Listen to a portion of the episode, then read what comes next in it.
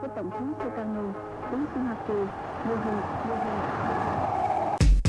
Bienvenue à la cassette, le podcast musical qui s'intéresse à la discographie complète d'un artiste. Et aujourd'hui, on parle de Team Sleep.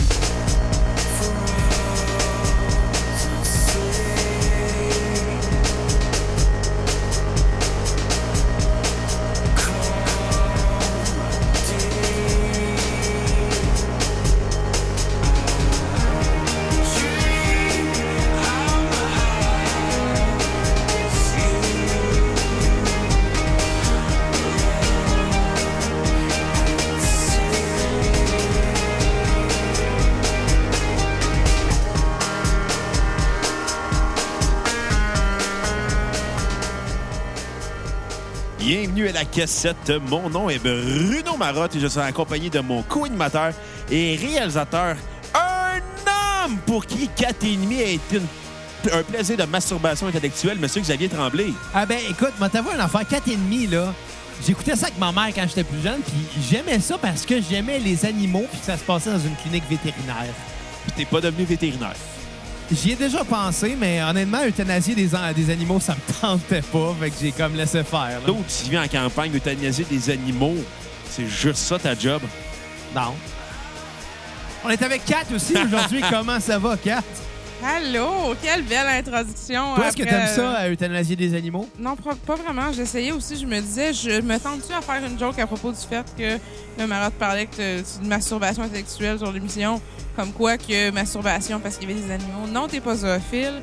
Ben, il couche avec toi, fait que oui. Mais j'ai eu deux vagues, moi, de, de- j'ai eu deux vagues de visionnement de, de 4 et demi, en fait. Euh, comme je l'ai mentionné, euh, quand- plus jeune, j'ai- je regardais ça avec ma mère. Ma mère regardait ça. Peut-être qu'elle tripait sur Robert Brouillette, je le sais pas. Ça a l'air qu'il y a trois mamelons. Ou sur Alain Zouvi.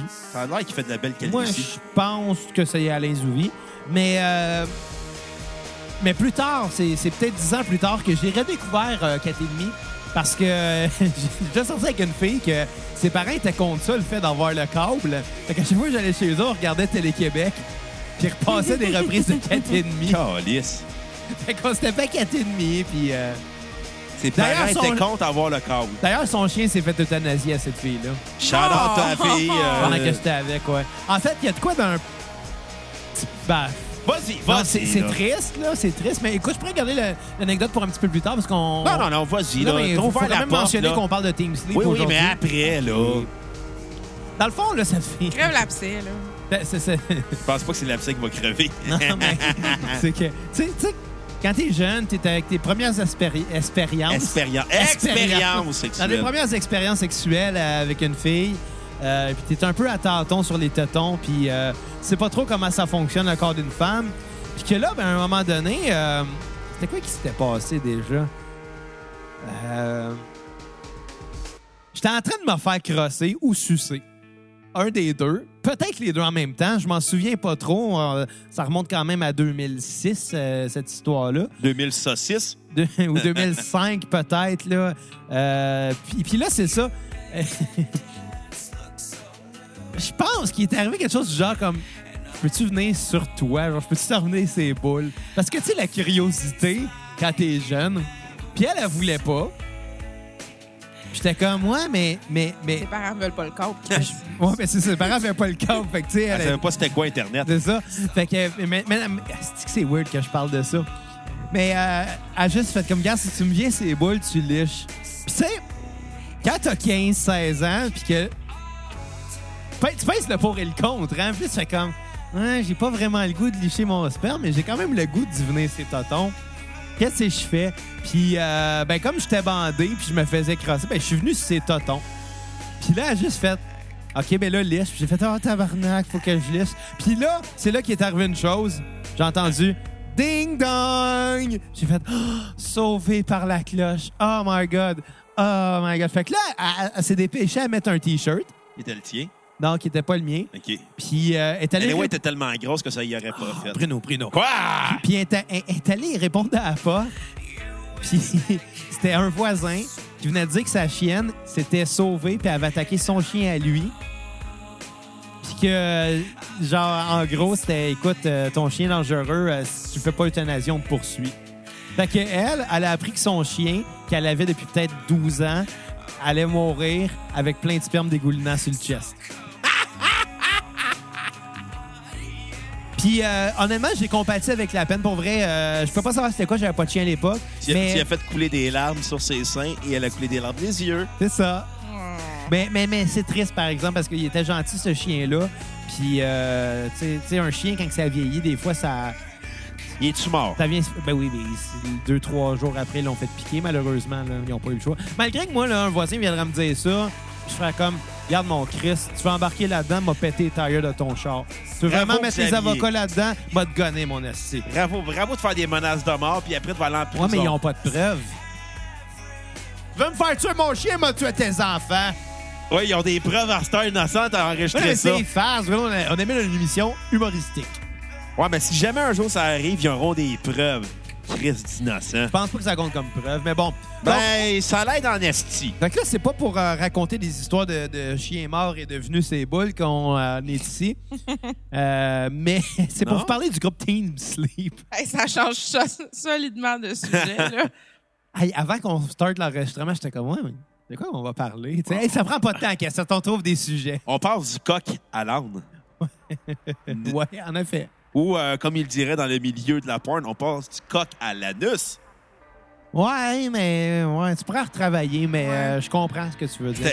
Fait que Team Sleep, Bruno, Oui, euh, écoute. euh, ben, ramène à l'ordre. Oui, exactement. Groupe euh, formé du chanteur de Deftones, Chino Moreno, accompagné de multiples, multitudes de musiciens, euh, dont Todd Wilkinson, DJ Crook, euh, Rick Verrett, Chuck Doom, euh, Gil euh, Sharon. Bref, tous des musiciens euh, reconnus euh, dans le milieu hip-hop. et Reconnu, des, c'est drôle, je n'ai pas reconnu un, moi. Des musiciens de studio reconnus.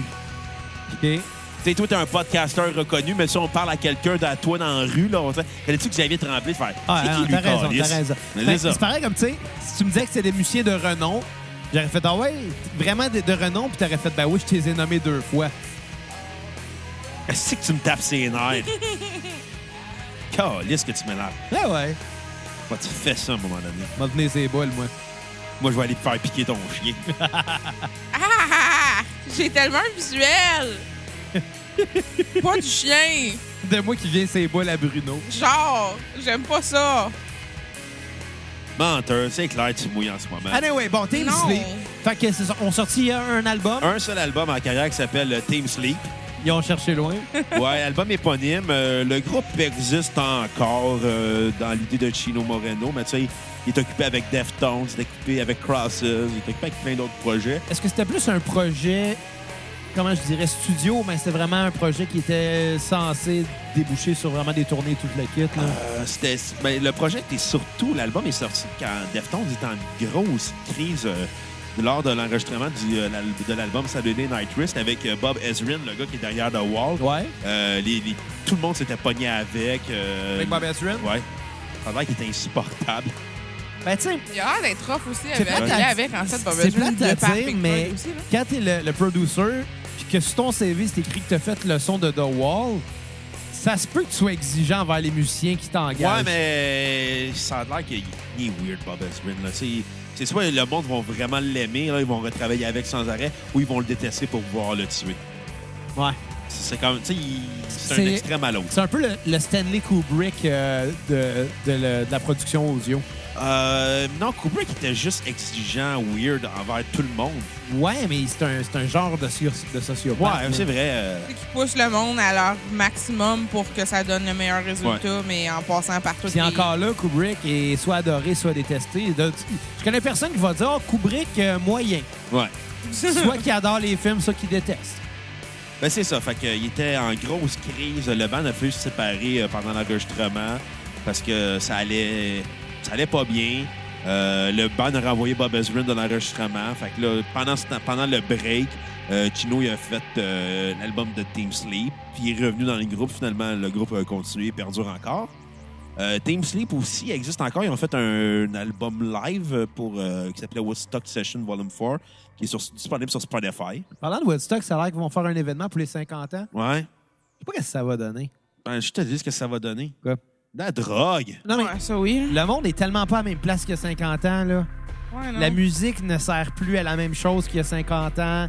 Euh, l'art n'est plus la même et n'est plus là comme elle était il y a 50 ans. Donc, sortir un autre Woodstock, Ça sera plus non plus du peace and love. Non, Des- c'est des- ça. Du weed, puis des fleurs, puis des affaires de même. Ça va être genre, Chris, le monde qui se barfe dessus avec de la bière, puis qui font des piles. Ah ouais, pire. Tu dois dé- te vivre en paix, tu as Calis. décrit tous mes Saint-Jean, toi, là? Ben non, pas les piles. là. Non, mais... mais Il n'y a plus des Tylenol après le lendemain matin de la Saint-Jean. que dit. ouais. Ouais. Non, mais ça... Je, je me questionne à savoir, Woodstock, l'importance de faire un événement, un autre festival pour les 50 ans. Tu sais, la- la- légende à la légende, me semble. là. Mais Mais- ils l'ont refait des années après aussi. Oublie jamais ça, hein? Ouais, il a refait euh, Woodstock en pause aussi. Ouais, ils ont fait aussi à Woodstock 99 avec Limp Bizkit. Il n'y a pas aussi Woodstock 94 avec Green Day? Ouais, Green. La- il s'est fait picher de la boîte sur sa, sur sa, gu- sa Euh, ouais, puis euh, Primus, par la My Name is Bud, avait reçu de la, ouais, de la boîte en ouais, ce jour-là. Ouais. là.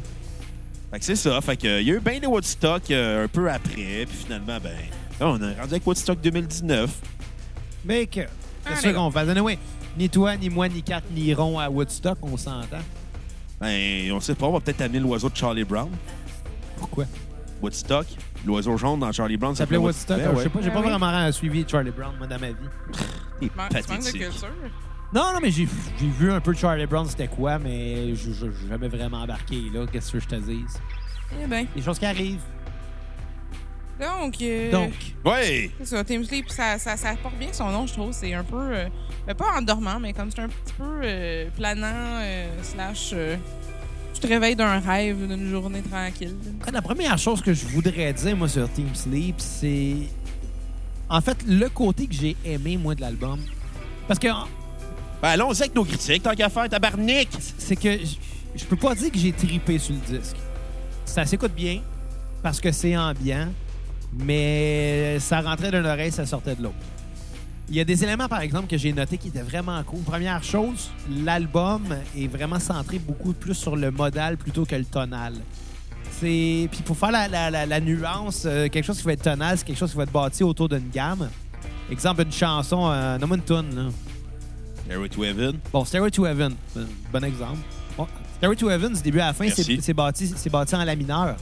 Ça commence avec un accord de la mineur, ça finit, si je me trompe pas, avec un la mineur. Le solo est en la mineur. Euh, la majorité, ben, toute la tune au complet, la seule fois où va s'en aller vers une autre gamme, ça va être quand il s'en va sur le Do majeur. Le Do majeur, c'est drôle, hein, c'est une gamme relative à la mineure, c'est-à-dire qu'il a exactement les mêmes notes. Fait c'est une tune qui va être tonale. Euh, puis, la majorité des chansons sont écrites comme ça parce que euh, c'est quelque chose qui est naturel.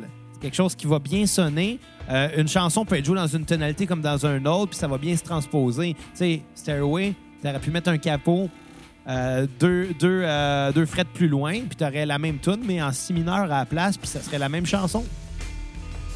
Quelque chose qui va être modal, c'est quelque chose qui va être centré sur un mode. Donc, un mode, qu'est-ce que c'est? Ça va être une gamme qui va vraiment être modifiée par rapport à une note de la gamme.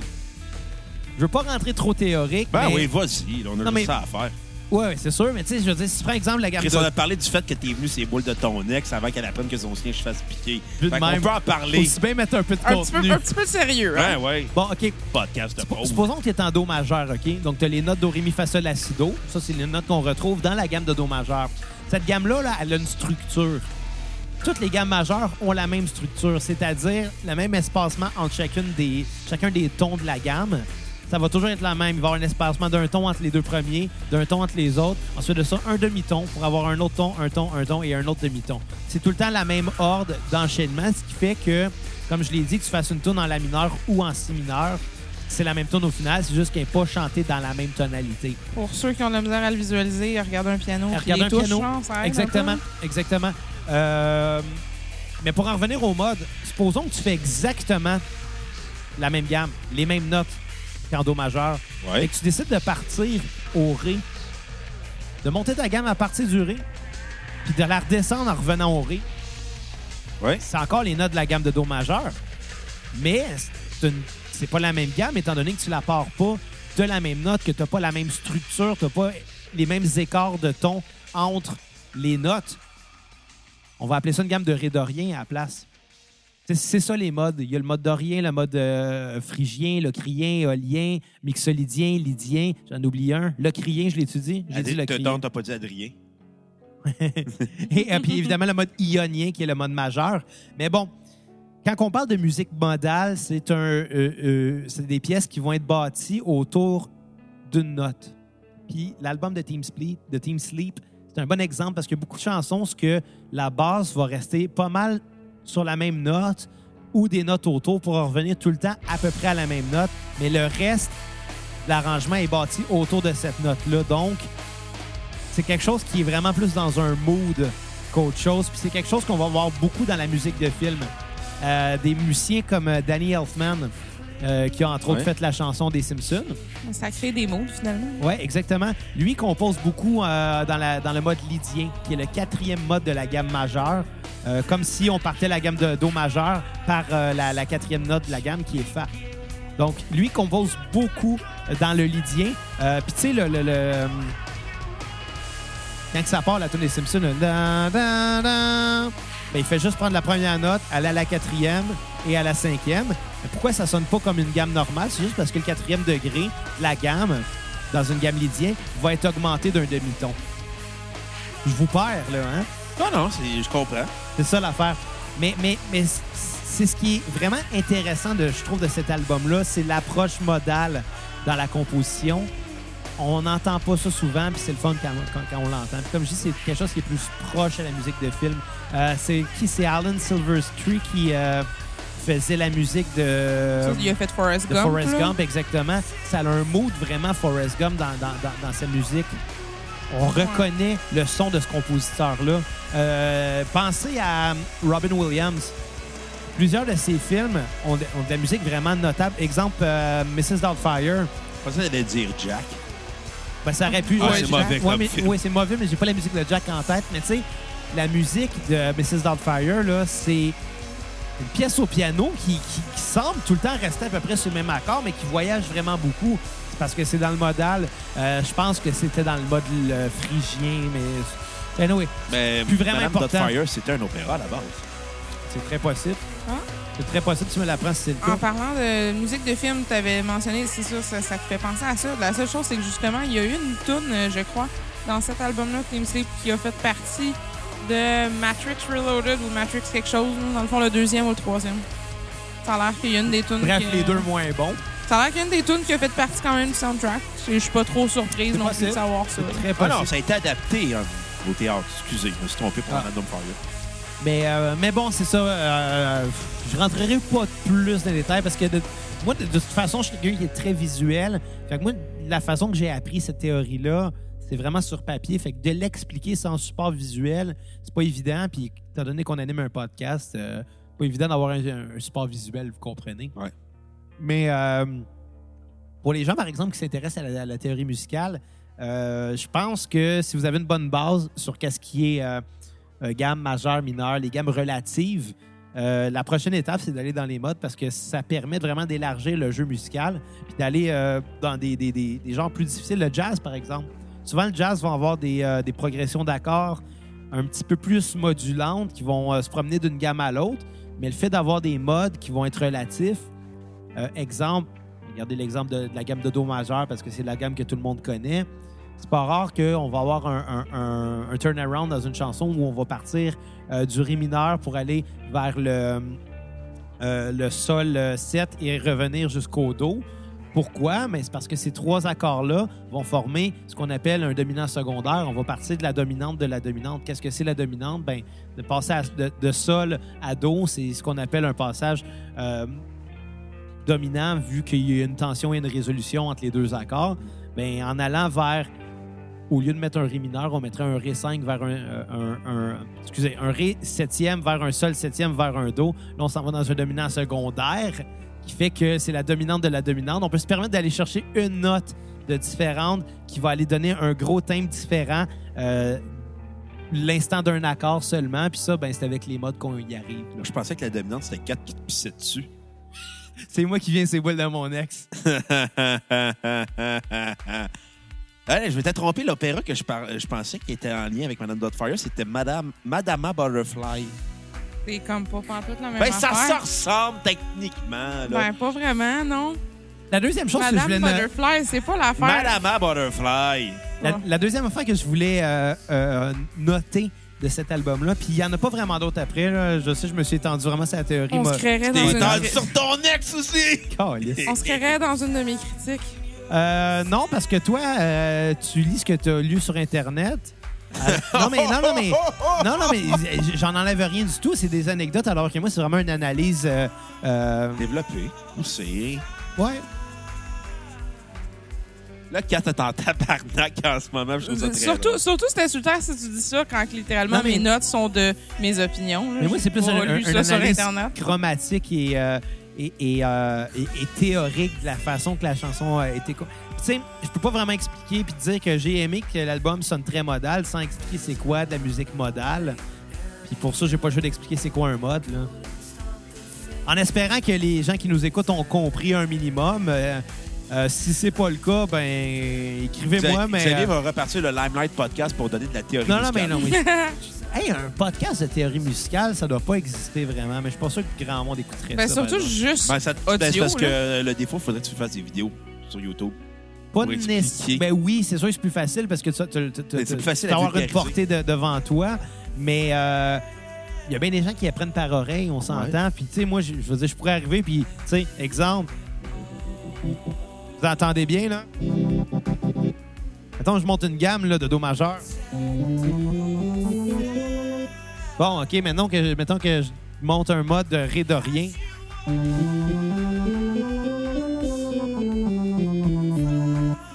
On l'entend, la un différence. tonal versus un modal. Euh, ben dans ces cas-là, c'était deux, deux modes que je viens de monter, même, si, même si ça reste dans une tonalité. Tu sais, il y a tout le temps un lien entre le mode et la tonalité. Il va toujours en avoir un.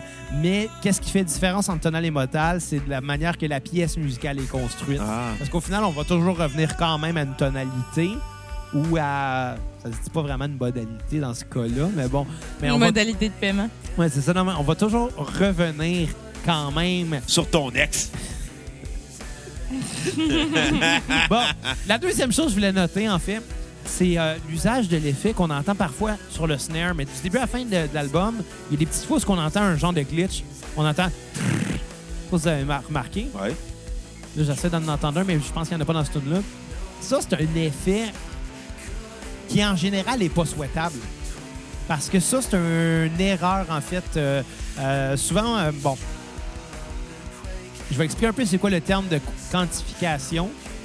Quand on enregistre un groupe, on n'a pas toujours la chance d'avoir un, drummer qui va être tight à 100% ni un bassiste qui va être tight à 100 Euh, Les guitaristes, c'est moins grave parce que avec les effets euh, que la guitare va avoir, il va déjà avoir un effet sur le timing de toute façon. Il va déjà avoir des harmoniques. Fait c'est moins grave, la guitare, c'est du crémage sur le gâteau, mais faut que ton la gâteau- bass puis le drum, c'est la section rythmique. c'est ça. La bass puis le drum, c'est quand même important que les deux soient lockés ensemble parce que c'est ça qui va donner le- la pulsation à la chanson.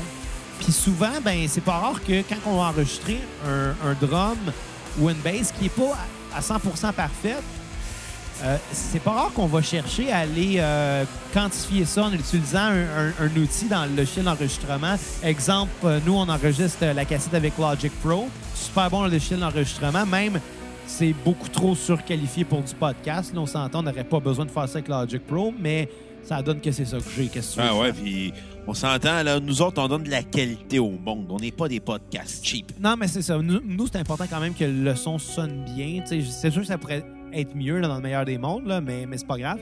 Mais euh, donc, c'est ça. Dans, dans l'exemple de Logic, il y a un outil qui s'appelle Flex qui sert à quantifier de l'audio. Parce que d'habitude, quand tu quantifies quelque chose ou quand tu quantises en anglais, tu peux juste rentrer ton time signature, exemple, mettons en 4-4, puis tu veux une pulsation en à tous les, les- temps, si on veut. Puis lui, il va juste réaligner euh, les, les tracks MIDI, disons, pour que ça soit tout sur le bon temps. Mais avec l'audio, c'est pas évident, mais l'outil Flex nous le permet. Et euh, malheureusement, si la job est, mal faite ou si euh, c'est fait trop euh, rapidement, ça peut arriver qu'il y ait deux, deux parties, si on veut, ou deux coups de snare. Mettons qu'il y a deux coups de qui sont donnés back-à-back très rapidement. Si tu veux les quantiser, ça se peut que le logiciel, en réfléchissant trop rapidement, les mette exactement ensemble. Mais là, ça va vraiment faire un glitch carrément. Puis en général, c'est pas souhaitable. Mais dans cet album-là, j'ai l'impression qu'ils ont vraiment réussi à maîtriser ce glitch-là, cet effet indésirable-là pour le, rendre esthétique. Puis ça, j'ai trouvé que ça donnait quelque chose de vraiment cool à l'album qu'on n'a pas en général sur des disques. Parce que comme je l'ai dit, c'est pas un effet qui est souhaitable d'habitude. C'est une erreur qu'ils ont réussi à mettre à leur avantage. On va l'entendre dans pas long. Je sais ça sent bien. Ouais, on l'entend, je pense, dans ce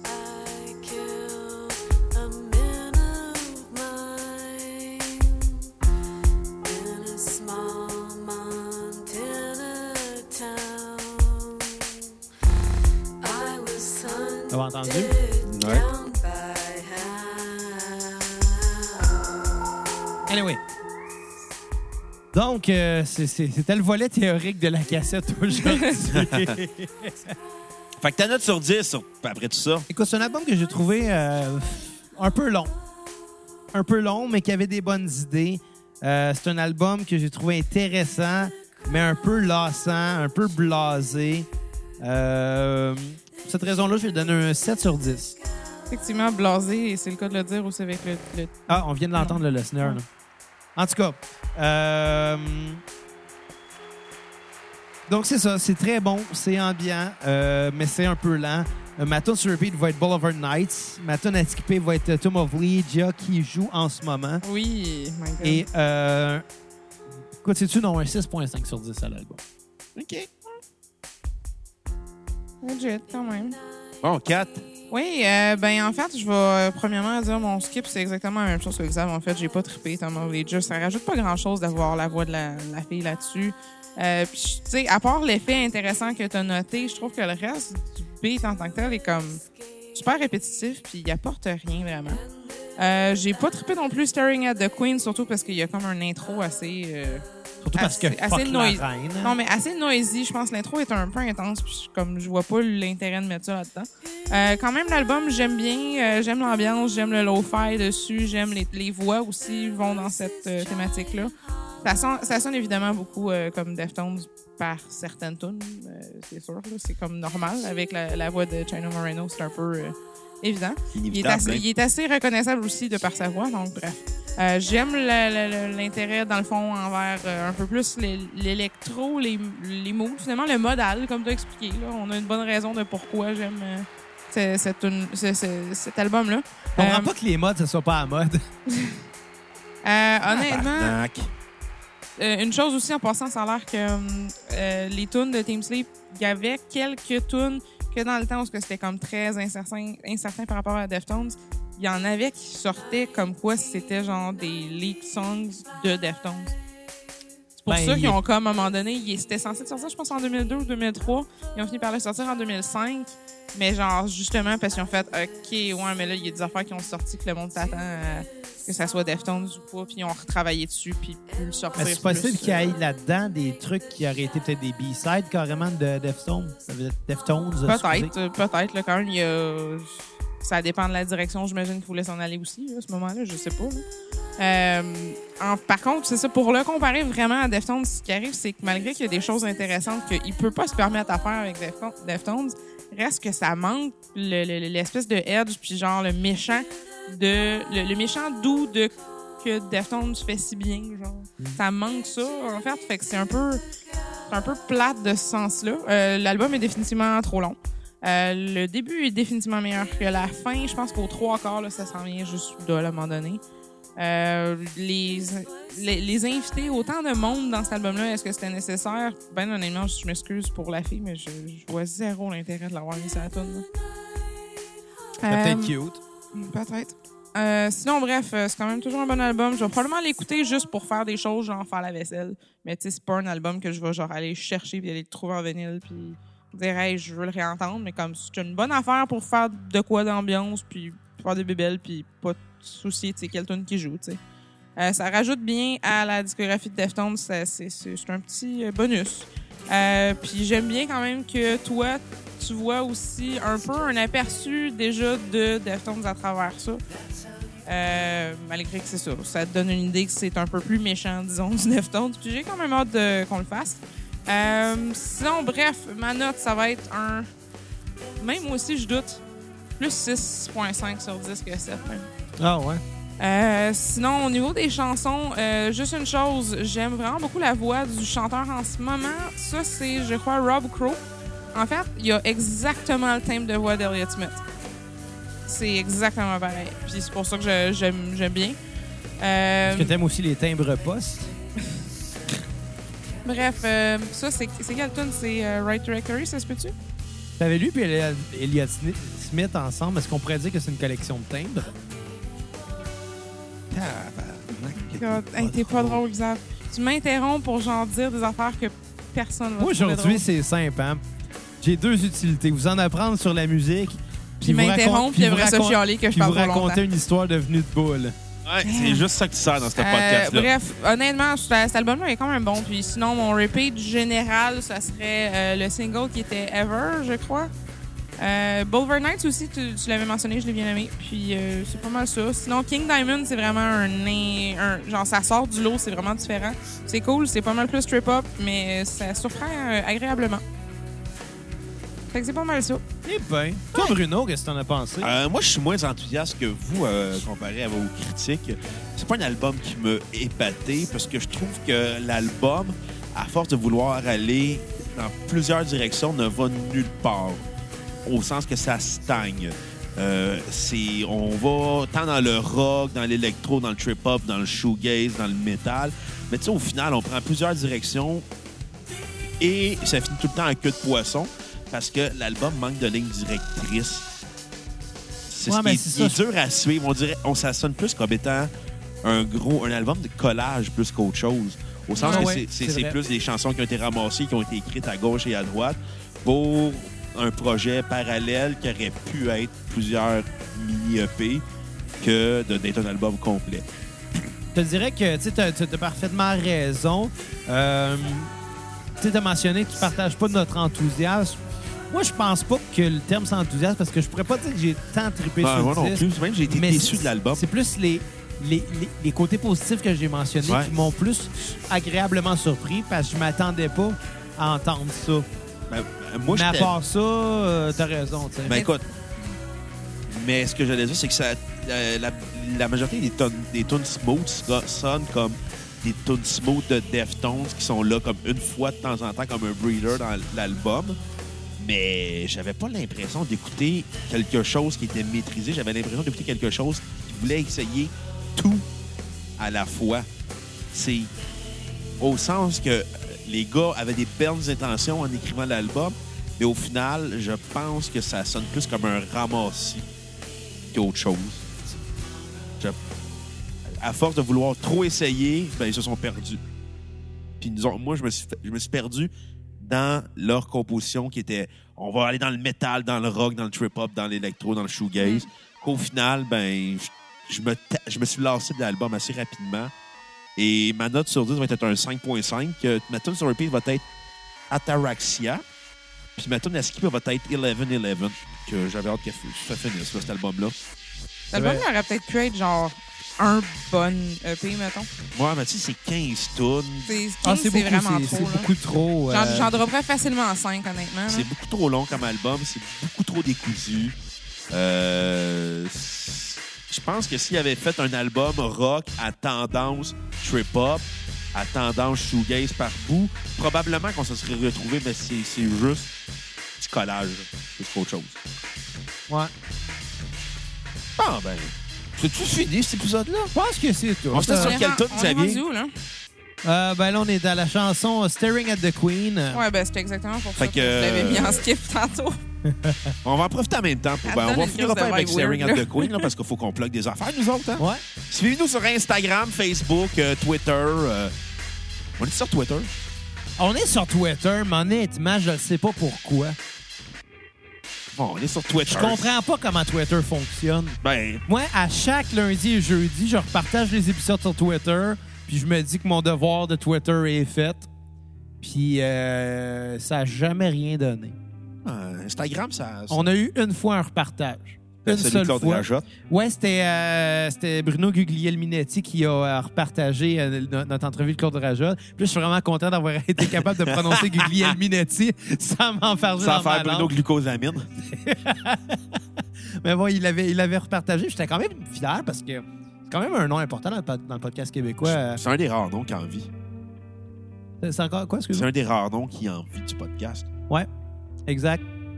Fait que euh, j'étais quand même fier que ce gars-là euh, repartage. C'est lui euh, qui a inventé le mot balado-diffusion. Pour vrai? Ouais, Je savais pas. je l'apprends. Je le savais pas. Je connais pas beaucoup euh, ce mec-là. Moi non plus, mais je sais ça de lui. Seule affaire, c'est que je sais prononcer son nom. Moi, je peux pas prononcer son nom, mais je sais qu'il vit du podcast puis qu'il a inventé le mot balado-diffusion. fait que sur ça, on vous invite à aller nous donner euh, généreusement un don sur notre page Facebook. Quand vous allez sur notre page, notre page PayPal, je veux dire, quand vous allez sur Facebook, cliquez sur l'onglet Acheter ou Buy en anglais, là. Euh, Shop Now. Shop- Shop Now. Euh, ça va vous venir à notre page PayPal. Donnez 5 minimum. Maximum, ça n'existe pas, mais crises de cheap. Faudrait, faudrait que t'arrêtes d'insulter les gens, de dire qu'ils sont cheap parce que donneront pas. OK. Donnez minimum 5 maximum, ça n'existe pas, ma gang de petits coquins. Et évidemment, si Bruno Guglielminetti nous écoute, t'es invité à casser. Ouais, ouais, fait que Nous parler de ton carnet. c'est ça. Maximum, euh, ça n'existe pas. Vous allez avoir l'épisode complet de la discographie d'un artiste que vous voulez. Partagez notre épisode euh, Facebook, Twitter, likez-nous sur Instagram. On fait des stories maintenant où ce qu'on dit les bandes qu'on écoute pendant la semaine. Ouais. Puis sur ça, ben, à la À la- prochaine cassette. Bye les cocos.